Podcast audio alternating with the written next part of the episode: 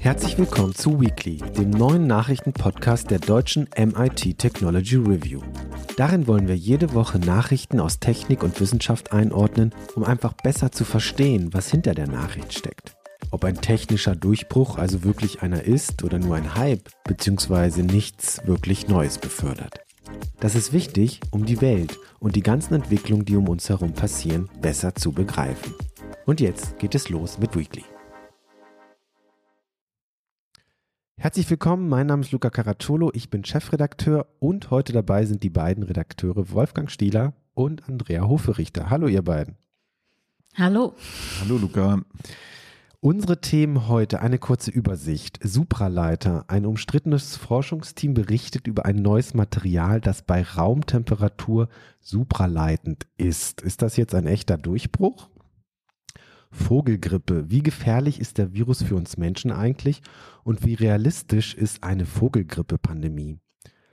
Künstliche Intelligenz. Metas Sprachmodell ist geleakt worden, sodass es auf einen handelsüblichen Computer läuft. Was hat das für Konsequenzen? Wir starten mit den Supraleitern.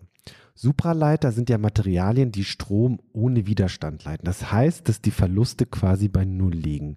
Viele Stoffe leiten Strom ohne Widerstand, sofern man sie entweder auf Temperatur nahe dem absoluten Nullpunkt abkühlt oder und sie unvorstellbar stark zusammenpresst. Die große Kunst und eines der wichtigsten Ziele der Materialforschung ist es jetzt, einen Stoff zu finden, der möglichst nah an Raumtemperatur und Atmosphärendruck supraleitend wird. Das wäre wichtig, um Supraleiter eben auch außerhalb der Labore einzusetzen. Jetzt gibt es eine Vermeldung eines Forschungsteams, die einen entsprechenden Stoff gefunden haben könnten. Allerdings ist das Team selbst nicht ganz unumstritten. Diese Arbeitsgruppe um den sogenannten Ranga B. Diaz von der University of Rochester nutzt dafür eine Verbindung aus dem seltenen Erdemetall Lutetium und Wasserstoff, indem sie einige der Wasserstoffatome durch Stickstoff ersetzt haben. Der Stoff verliert schon unter 21 Grad jeden elektrischen Widerstand, wenn es dem 10.000-fachen Atmosphärendruck ausgesetzt wird. Das klingt jetzt total viel, aber normalerweise ist der Druck bei solchen Exper Experimenten noch deutlich höher. Wolfgang, Jetzt kommen wir zu dir. Denn dieses Thema ist mal wieder äh, sehr kompliziert. Äh, vielleicht kannst du erstmal kurz erklären, was ist denn so die besondere Herausforderung eben bei Supraleitern? Also fangen wir vielleicht erstmal bei normalen Leitern an. Wenn du so Metall hast, ne, warum ähm, hat ein normaler Leiter einen elektrischen Widerstand? Das hängt damit zusammen, dass die Elektronen, die kann man sich vorstellen wie so ein, wie in so einem Gas, äh, wie Atome, die in so einem Gas rumflitzen, gegen das Kristallgitter stoßen. Das Kristallgitter bei Raumtemperatur ist nicht fest, sondern das vibriert und die Atome knallen da, äh, die Elektronen knallen dagegen gegen äh, Atome im Kristallgitter und verlieren dadurch einen Teil ihrer Energie und vor allen Dingen werden sie andauernd aus ihrem Weg gelenkt. Die werden also, wenn du eine Spannung anlegst, ne, dann driften die normalerweise innerhalb dieses elektrischen Feldes äh, und werden dabei immer schneller und wenn sie gegen das Kristallgitter knallen, dann äh, verlieren sie halt Energie. Und das Kristallgitter bekommt Energie und wird immer wärmer und vibriert immer stärker.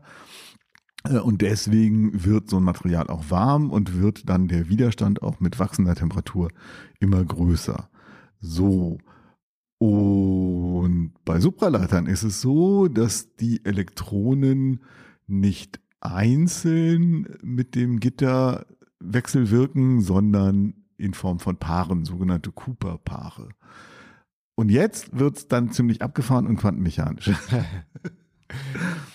also, es ist nämlich so, dass ähm, Elektronen deswegen ähm, mehr Energie bekommen, beziehungsweise mit dem Gitter wechselwirken können, äh, weil sie spezielle Quantenteilchen sind, nämlich sogenannte Fermionen, also Teilchen mit Spin 1,5.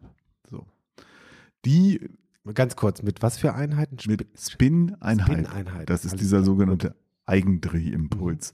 Und für diese Teilchen gilt das sogenannte Pauli-Prinzip. Das hat der Physiker Wolfgang Pauli irgendwann in den 20er Jahren mal rausgefunden, dass aus Symmetriegründen Teilchen mit halbzahligem Spin davon in einem, in, innerhalb eines Raumes äh, nur ein Teilchen mit äh, einer spezifischen bestimmten Energie existieren kann, nicht zwei oder mehr. So. Also jedes, äh, und das bedeutet, das schlägt dann auch bei, bei äh, Atomen zu, äh, wenn du ein äh, Atom, die äußeren Elektronenschalen auffüllst, hast du ja ne, diese, diese Zweierpärchen, ne? du kannst dann maximal zwei Elektronen auf einer Schale haben und die unterscheiden sich im Spin. Äh, und dann ist alle, weil du hast nur entweder Spin up oder Spin down das heißt, du kannst maximal zwei Elektronen auf einer Schale haben. So in so einem Festkörper ist es halt so, äh, dass du da auch maximal zwei Elektronen haben kannst, die ein Energieniveau besetzen und dann kommt das nächste Energieniveau und das ist in der Regel da drüber. Die schwimmen dann in so einer Art Suppe äh, und ähm, darüber und, und wenn sie halt zusätzlich Energie durch den Stoß bekommen oder Energie verlieren, dann müssen sie halt ihr Energieniveau verändern. So. Äh, für Bosonen gilt das nicht. Äh, also diese Paare von Elektronen, das ist immer ein, ein Paar von Elektronen mit eins Spin up und Spin down. Und das bedeutet, der Gesamtspin ist dann null. So. Mhm. Und die wiederum, die können alle dasselbe Energieniveau einnehmen. Und das bedeutet, die Suppe verteilt sich sozusagen ganz dünn auf dem Boden. Ja? Die Teilchen da drin können alle gemeinsam äh, einen sehr tiefen Energiezustand einnehmen und deswegen interagieren sie so gut wie gar nicht mit dem Kristallgitter. Und das funktioniert aber nur dann, also diese Kopplung der Elektronen, die sich ja normalerweise gegenseitig abst äh, äh, abstoßen wegen der elektrostatischen mhm. Wechselwirkung, funktioniert normalerweise nur bei sehr tiefen Temperaturen. Mhm.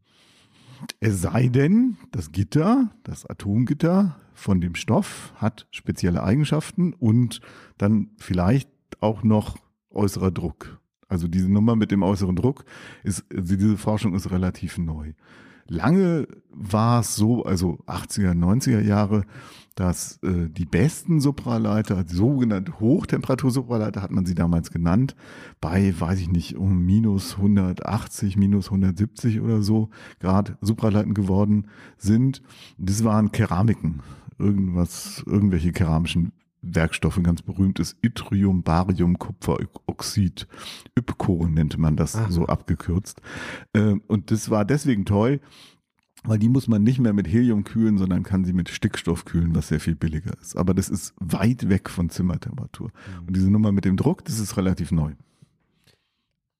Der, aber welche Rolle spielt denn der Druck in dem Ganzen? Kannst du das vielleicht nochmal erklären? Ja, der sorgt dafür, dass eben die Wechsel, die Gesamtwechselwirkung von dem Gitter mit den Elektronen dafür sorgt, dass sich Cooper-Paare bilden können. Okay. Irgendwie. Wie genau der Mechanismus funktioniert, ist ja. nach wie vor nicht geklärt. Ja. Ähm, und die Forscher jetzt ähm, von der University of Rochester, äh, die sagen jetzt, dass sie quasi diesen Stoff, den sie da haben, ähm, bei unter 21 Grad, dass der äh, jeden elektrischen Widerstand verliert und dass nur in Anführungsstrichen ein zehntausendfacher Atmosphärendruck nötig ist, der ist eigentlich sogar sonst viel, viel höher.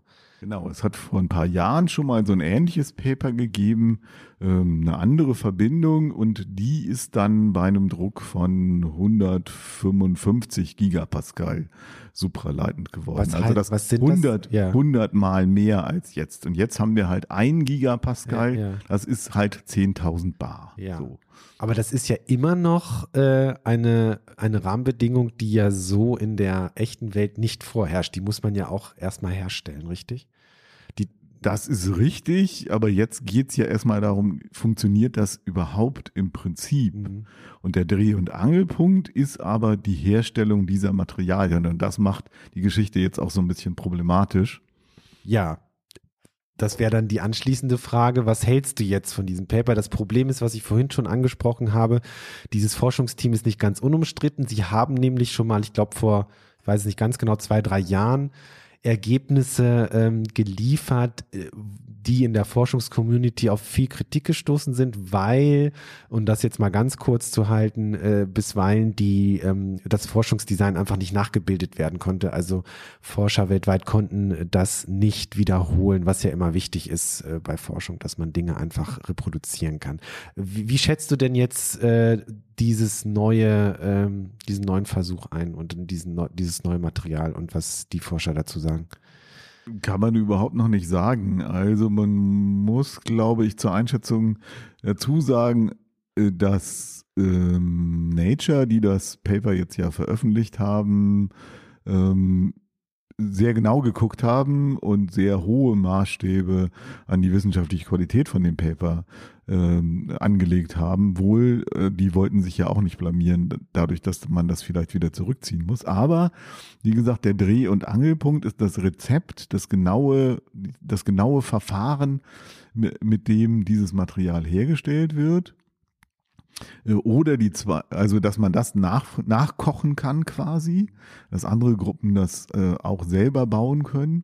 Oder die andere Möglichkeit wäre, diese Forschungsgruppe gibt halt Proben von ihrem Material an andere Forschungsgruppen, damit die einfach unter den Bedingungen, nämlich ungefähr 20 Grad und 1 Gigapascal äh, testen können, äh, ob das Zeug dann supraleitend wird oder nicht. Aber genau das wollen sie eben nicht, weil äh, die Forschenden aus Rochester halt auch ein eigenes Start-up gegründet Ach, haben. Okay, das hatte ich und gar nicht ein Patent angemeldet, das diese Technologie dann kommerzialisieren soll. Und das sorgt jetzt halt für viel Grummeln. Also sie haben wohl ihre Rohdaten rausgegeben, äh, sie haben ein detailliertes äh, Kochrezept quasi veröffentlicht auch, äh, dass man von denen bekommen kann. Ähm, aber jetzt wird es darauf ankommen, ob das reicht, um dieses Material tatsächlich auch nachzukochen oder nicht. Das kann man im Moment noch nicht sagen. Okay, kommen wir zum nächsten Thema.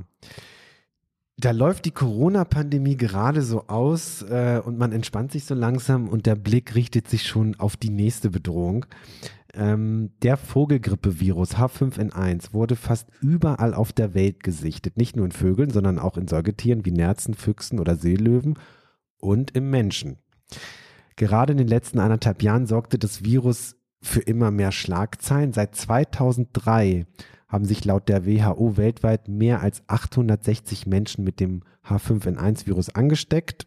In rund 450 Fällen endete die Infektion tödlich.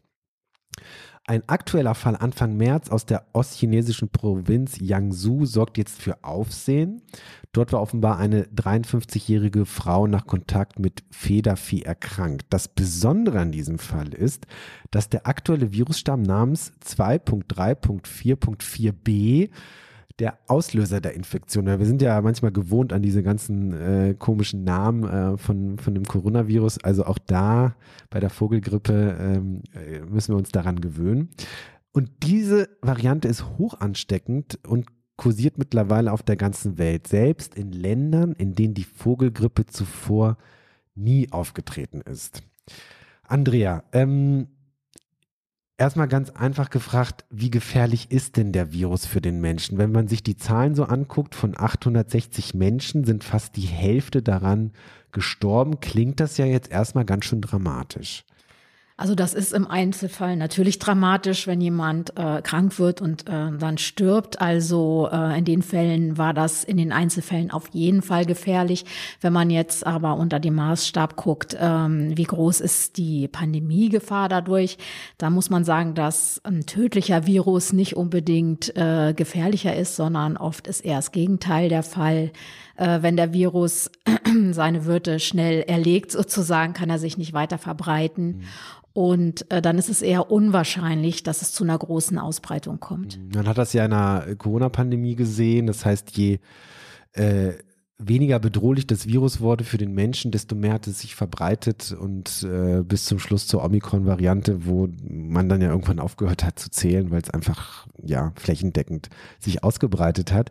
Ähm, und jetzt ganz konkret betrachtet, wie ist die Gefahr jetzt gerade? Also ähm, wa, wa, auf was oder worauf steuern wir zu? Kann man das überhaupt sagen? Also ähm, Experten halten es schon für unwahrscheinlich, dass jetzt gerade schon Pandemiegefahr besteht. Aber in, in diesem Spektrum der Unwahrscheinlichkeit ist doch die Wahrscheinlichkeit äh, gewachsen, allein dadurch, dass es eben so viele äh, Fälle gibt und der Virus jetzt wirklich Fahrt aufgenommen hat und äh, wie du schon sagst, es, äh, sagtest, einfach in Ländern auch aufgetreten ist, wo er vorher nie war, in Südamerika, in zehn Ländern und ähm, auch eben in vielen Säugetieren, was ein weiteres Alarmsignal ist. Äh, du hast ja schon einige aufgezählt, das sind aber insgesamt 30 äh, Säugetierarten, wo der wohl äh, schon aufgetreten aufgetreten ist. Und äh, da hat auch ein Fall Aufsehen erregt äh, letzten Herbst. Da war das, ähm, hatte sich das Virus in einer Nerzfarm verbreitet und einige Wissenschaftler gehen auch davon aus, dass sich da das Virus von Tier zu Tier äh, weiter übertragen hat, was als weiteres Alarmzeichen gilt, wenn es darum geht, dass sich der Virus anpasst an Säugetiere und vielleicht eben auch irgendwann an den Menschen. Und ähm, da spielen eben gerade diese ähm, Tiere eine wichtige Rolle, die sehr eng zusammenleben müssen, muss man ja sagen, ähm, wo dann sich auch äh, diese Anpassung schneller stattfinden kann und sich auch verschiedene Viren mischen. Schweine gelten da übrigens als besonders äh, gefährlich, weil äh, die verschiedenste Arten von Viren in sich tragen eben auch humane Viren teilweise, so dass ähm, da durchaus äh, eine Gefahrenquelle ist. Ja. Mhm. Also das bedeutet, dass wenn sich natürlich mehr Tiere anstecken, mehr Säugetiere, aber auch mehr Menschen, die Gefahr einer Mutation besteht, die das Virus vielleicht in eine Richtung entwickelt, dass es einfacher von Mensch zu Mensch übertragbar wird. Und mhm. das ist dann etwas, wo wir wirklich ganz genau hinschauen müssen. Genau, richtig? das wäre genau der Fall, dass das Virus dann eben zu einer Pandemie führen kann oder eben Mutationen davon, äh, wenn ähm, sich Menschen gegenseitig damit anstecken können. Mhm. Und das ist zwar bisher wohl in Einzelfällen schon mal passiert, aber hat äh, noch äh, bei weitem nicht die kritische Masse, die es bräuchte, mhm. damit man wirklich von einer Pandemiegefahr sprechen könnte. Mhm. Und ähm, wie schätzen das Experten ein aktuell? Kann man das sagen? Ja, haben sich einige geäußert, also aus der Weltgesundheitsorganisation kommen also schon so Vokabeln wie besorgniserregend und äh, die Länder sollten jetzt wachsam sein und wo es geht, schon Impfstoffentwicklung auf eine mögliche Pandemie vorbereiten. Aber es heißt auch immer, es besteht äh, kein Grund zur Panik aktuell, es besteht aktuell keine Pandemiegefahr, sagt auch Christian Drosten, den wir ja aus der Corona-Pandemie gut kennen und äh, der hat sich im Ärzteblatt geäußert, dass eben einfach diese Häufung von Fällen bei Menschen und auch diese Übertragbarkeit von Mensch zu Mensch, dass da einfach noch gar nicht äh, die Situation bestehen, woraufhin man sich wirklich große Sorgen aktuell machen müsste. Hm. Dann hoffen wir, dass das so bleibt, denn noch eine Pandemie äh, brauchen wir jetzt nicht unbedingt, denke ich. Ja, Daumen drücken. Ja. Kommen wir zum nächsten Thema. Ähm, die Sprachmodelle. ChatGPT, GPT-3 und auch andere Sprachmodelle sorgen ja seit einigen Monaten für Aufsehen. Heise hat in der vergangenen Woche exklusiv berichtet, dass GPT-4 kurz vor der Veröffentlichung steht. Ähm, vermutlich diese Woche noch, während Sie das hören. Schauen wir mal. Es soll multimodal sein. Das bedeutet nicht nur für Text, sondern auch für Bild, Video und so weiter äh, funktionieren. Das werden wir dann aber erst sehen, wenn das Modell draußen ist. Das Besondere ist ja, dass diese Sprachmodelle ja auf Firma, äh, auf Firmenserver laufen, beispielsweise von OpenAI oder Microsoft und die Unternehmen können dann natürlich sehr, also entsprechende Beschränkungen einsetzen oder Filter oder was immer sie auch damit machen wollen. Jetzt ist es aber so, dass offenbar das nicht öffentliche Sprachmodell von Meta mit dem Namen Lama, also L-L-A-M-A geschrieben, als Torrent bereitgestellt wurde. Das bedeutet, man kann es herunterladen. Also ein Link findet sich schon im offiziellen Repository von Meta. Wer eigentlich Zugriff auf Metas Sprachmodell haben möchte, muss eigentlich eben ein Formular ausfüllen. Der Zugang ist beschränkt. Laut dem KI-Team von Meta, äh, das ein Paper zu Lama veröffentlicht hat, schneidet es in vielen Benchmarks deutlich besser ab als die Konkurrenz. Gut, ähm, muss man sehen, wie man das äh, einschätzt. Aber die Frage ist ja, man lädt sich dieses Sprachmodell runter, Wolfgang, und dann kann man es ja auf dem, wenn ich das richtig verstanden habe, handelsüblichen Computer laufen lassen. Was ja bedeutet, oder das ist die Frage, was bedeutet das?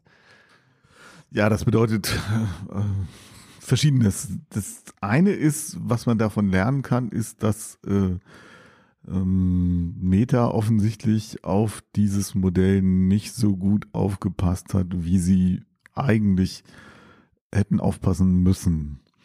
Es gibt ja schon lange eine Diskussion darüber, dass diese großen Sprachmodelle sich dazu eignen, zum Beispiel massenhaft Desinformationen zu verbreiten.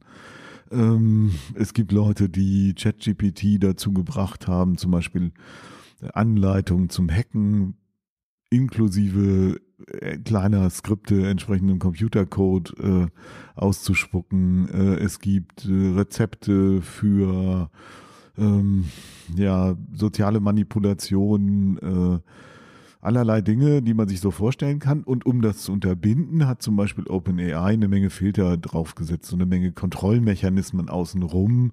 Und auch bei Bing war das so. Also Bing greift ja auf GPT, ich glaube, 3 oder 3.5 zurück. Ähm, und ähm, wenn man da versucht, einfach die Maschine dazu zu bringen, dass sie zweifelhaftes Zeug erzählt, dann läuft man schnell gegen irgendeinen so Filter und bekommt einfach die Auskunft, sorry, darüber kann ich nicht reden. Mhm. So. Und das ist einer der springenden Punkte. Diese externen Filter und Kontrollmechanismen gibt es dann nicht. Mhm. Also wenn ich das Ding auf meinem eigenen Server laufen lasse, dann kann ich damit machen, was ich will. Ich kann es auch nochmal feintunen auf, äh, also anpassen an äh, meine eigenen Texte. Ähm, Im harmlosesten Fall würde es dann Texte schreiben, die so klingen wie von mir. Ich kann ihm aber auch einen Haufen Propaganda, psychologische Kriegsführung. Äh, ich kann ihm äh, das Handbuch der äh, also zum Beispiel Dianetics oder sowas, ne? Das Handbuch äh, von irgendeiner Sekte geben und äh, das kann dann lernen, eben so zu formulieren und auch so zu manipulieren. Hm. Aber wie kann ich mir das vorstellen? Also ich, ich lade das jetzt runter und dann kann ich das, also wie groß ist das beispielsweise? Kriege ich das überhaupt auf so eine handelsübliche Festplatte drauf oder brauche ich das schon größere, größere das Speichermedien? Also die Geschichte bei der Veröffentlichung von solchen Modellen ist, dass ähm, die eigentliche Architektur von dem neuronalen Netz, was da drin steckt, ähm, kein Hexenwerk ist. Das ist veröffentlicht, da weiß man ungefähr, wie es geht und auch der Code ist äh, äh, nicht wirklich geheim. Äh, das kann man schnell nachbauen. Ähm, das ganze Wissen und die ganze Arbeit steckt halt äh, in den Gewichten zwischen den äh, Neuronen, zwischen den künstlichen Neuronen. Ähm, und äh, das steckt eben in Binärdateien. Äh, die sind in diesem Fall ungefähr, ich glaube, 46 Gigabyte war das, die man da runterladen muss. Man muss dazu sagen, das Modell, äh, was da geleakt worden ist, ist nicht ganz so groß wie GPT-3. Also wir reden, ich glaube, von 9 Milliarden Parametern. GPT-3 äh, war 175 Milliarden. Aber äh, man muss auch dazu sagen, dass die Effizienz von Modellen auch besser geworden ist. Also, dass mhm. das Ding irgendwie zehnmal kleiner ist, bedeutet nicht, dass es zehnmal weniger kann. Mhm. Nicht automatisch so. Und dann sind Leute hergegangen und haben äh, diese Gewichte auch nochmal ähm, runtergerechnet auf Zahlen mit weniger Genauigkeit. Also in diesem Fall zum Beispiel auf 4-Bit-Werte. Äh, und das bedeutet, dass die Ergebnisse dann nicht ganz so gut sind, äh, dass aber der Rechenaufwand äh, drastisch reduziert wird. Und ich habe also jetzt mindestens schon zwei Anleitungen gesehen, wie man das Ganze dann zum Laufen bringt. Das ist offensichtlich auch sehr komfortabel. Ich bin auch nicht dazu gekommen, das wirklich zu, auszuprobieren, aber ich kann mir schon vorstellen, wenn man sich jetzt zum Beispiel anguckt, dass es auch äh, bei diesen Bilderzeugungen, ne, dass es Versionen von Stable Diffusion gibt, äh, äh, die sogar auf dem iPhone laufen, äh, kann ich mir schon vorstellen, dass man das entsprechend runterstrippen kann, dass das auch tatsächlich auf einer handelsüblichen Hardware funktioniert. Und kann man auch sozusagen in den Code reingehen? Also kann man, also wie, wie offen ist das dann, wenn man das auf seinem Rechner hat? Man kann auch versuchen, das zu modifizieren, wobei ich jetzt am ehesten, denke ich, ausprobieren würde, was passiert, wenn ich das wirklich nochmal feintune und natürlich auch, äh, was passiert, wenn ich das laufen lasse, ohne irgendwelche Kontroll- Filter. oder Sicherheitsmechanismen oder meine eigenen da, da, da, drum, da drum rumstricken und äh, zum Beispiel dafür sorgen, dass es eben nicht möglichst nett und freundlich und höflich ist, sondern vielleicht möglichst manipulativ und fies oder aggressiv oder also der, der Fantasie sind da jetzt, glaube ich, wenig Grenzen gesetzt. Ich finde es irgendwie erstaunlich, dass das einfach so geleakt wird, weil wir sehen ja, wie mächtig diese Tools sind und wie sehr die meisten Unternehmen darauf achten, dass das auch wirklich beschränkt ist und wenn es dann offen ist, dass dann Filter sind und, und, und. Und jetzt ist das einfach im Netz und, und kann runtergeladen werden. Also es klingt Das ist eine spannende, ja. spannende Frage, wie das eigentlich passiert ist. Weiß ich nicht. Ja. Vielleicht war es einfach ein Versehen. Mhm. Es ist ja immer so, wenn ein Haufen Leute an so einem Projekt arbeiten, dass irgendjemand dann halt äh, nicht aufpasst und ja, vielleicht einfach blöderweise irgendein Häkchen falsch gesetzt hat oder nicht gesetzt Mhm. hat. Äh, man muss dazu auch sagen, ja, es gibt ja mittlerweile eben auch Open Source Modelle, ähm, die nicht, die man einfach so runterladen kann, die man teilweise auch in der Cloud laufen lassen kann bei Hugging Face oder bei Google Colab oder eben auch runterladen und auf dem eigenen Rechner laufen lassen kann. Meta selber hat, hat auch schon mal ein großes Sprachmodell veröffentlicht, Bloom.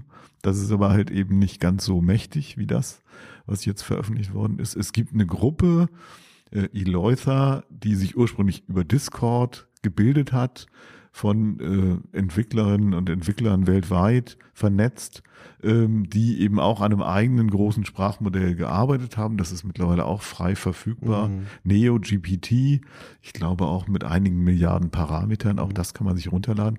Und diese Eleuther-Leute haben halt auch, als sie angefangen haben, damit viel diskutiert darüber, wie gefährlich ist das jetzt, aber die sind da eher so lapidar mit umgegangen, so nach dem Motto, hey, wir müssen mit diesen großen Sprachmodellen experimentieren, wir müssen ausprobieren, was die können und was sie nicht können. Und die Tatsache, dass KI bisher noch nicht die Weltherrschaft übernommen hat, sagt uns mal, dass die wahrscheinlich nicht so gefährlich sind. Also das war jetzt so ein, ja, das ist äh, eher so eine sehr neugierig pragmatische Techie-Sicht. Mhm, mhm, mhm. Ähm, ja, und klar, müssen wir jetzt abwarten, der Geist ist aus der Flasche. Ne? Das ist das, was man festhalten muss. Ähm, die, das Argument, äh, dass, äh, dass man diese Technologie dadurch kontrollieren kann, dass man den Zugriff darauf begrenzt, das war schon, als wir das erste Mal darüber geschrieben haben, vor über drei Jahren, löcherig. Und jetzt ist es vollends perdu. Mhm. Gut, GPT und andere generative KI-Modelle werden uns auch noch begleiten in der Berichterstattung. Kommen wir abschließend zu unserem Tipp der Woche. Ähm, diesmal ist es nicht so ein richtiger Tipp, aber es ist wirklich lustig, deswegen äh, nehmen wir das hier mal mit rein. Und zwar hat ist Andrea an etwas geraten, eher zufälligerweise, äh, was mir nochmal klar gemacht hat, da gibt es eine ein Kult um Wasser, den ich nie so richtig verstanden habe. Ähm, aber Andrea, du hast, ähm, wie gesagt, durch Zufall nicht bewusst äh, gekauft, ein, bist an einen Wasserverwirbler gekommen. Was tut denn dieses Gerät? Ja, genau. Also ich kann, also es ist eigentlich, ist es Du hast ein, es mit? Ich habe es mit. Hier es. ist es, also es ist hellblau, ein Stück Plastik mit äh, zwei äh, Gewinden innen drin und ein Loch. Das soll man jetzt so auf äh, Wasserflaschen ähm, äh, draufschrauben, also auf zwei, jeder an eine Seite. Dann äh, sollte man natürlich vorher Wasser eingefüllt haben. Und dann kann man dieses Flaschenkonstrukt übereinander, soll man dann dreimal äh, rechts herumdrehen, dann dreimal links herum. Und wenn man es perfekt machen will, nochmal dreimal rechts herum. Und dann hat man angeblich Informationen in dieses Wasser eingeschleust, ist strukturiert. Das Vok- Vokabular wird hier sehr verschiedentlich äh, benutzt und dann soll das angeblich ähm, besser schmecken. Es soll aber auch das Immunsystem stärken, die Schlafqualität äh, verbessern und man kann es auch auf die Haut machen und dann wird auch die Haut schöner. Okay, also das heißt, äh, da gibt es offensichtlich den Glauben, dass man mit Wasser etwas tun kann, was danach, warum auch immer, anders wirkt, gesünder ist. Also wo kommt das denn her? Also Ja, wo das genau herkommt, äh, kann ich äh, schlecht sagen, aber es gibt da wirklich eine große Ge äh, Gemeinschaft, die, die davon überzeugt sind. Äh, manche denken auch, sie könnten damit Kalk Kalkablagerungen verhindern in ihrem Wassersystem. Und da wird teilweise viel Geld ausgegeben. Also ich bin auf eine Gemeinde in Bayern gestoßen, wo der Bürgermeister das also im Rathaus und im, im Freibad und in der Kläranlage eingebaut hat. Und das Wasser sei dann viel gesünder und äh, würde auch weniger Probleme mit Schadstoffen Nährstoffen bereiten und so. Und es natürlich berufen sich ähm, diese Menschen, die daran glauben, auch immer auf so wissenschaftliche Hintergründe und äh, da kursieren dann so ein paar Namen von äh, Forschenden, die jetzt in der Community nicht wirklich anerkannt sind.